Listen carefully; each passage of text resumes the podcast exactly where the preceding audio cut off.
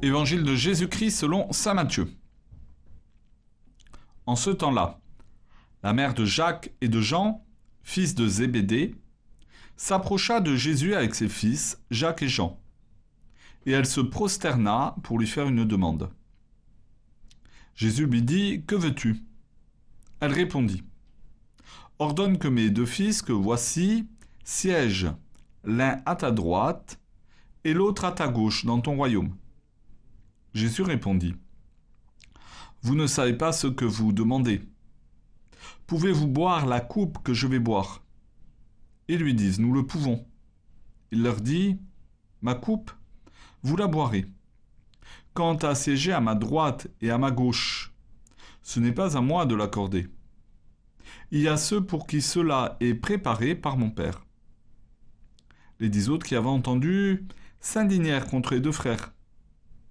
Jésus les appela et dit, Vous le savez, les chefs des nations les commandent en maîtres, et les grands font sentir leur pouvoir. Parmi vous, il ne doit pas en être ainsi.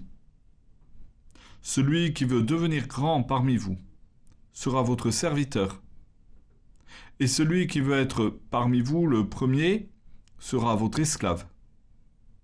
Ainsi, le Fils de l'homme n'est pas venu pour être servi, mais pour servir, et donner sa vie en rançon pour la multitude.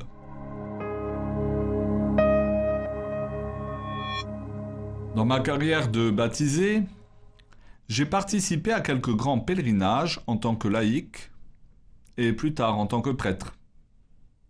Quand on est un pèlerin moyen, si je puis dire, noyé au milieu d'une grande quantité de pèlerins, quand nous arrivons dans l'église, terme du pèlerinage, après une longue marche, on peut être placé devant et bien voir, ou être placé quelque part.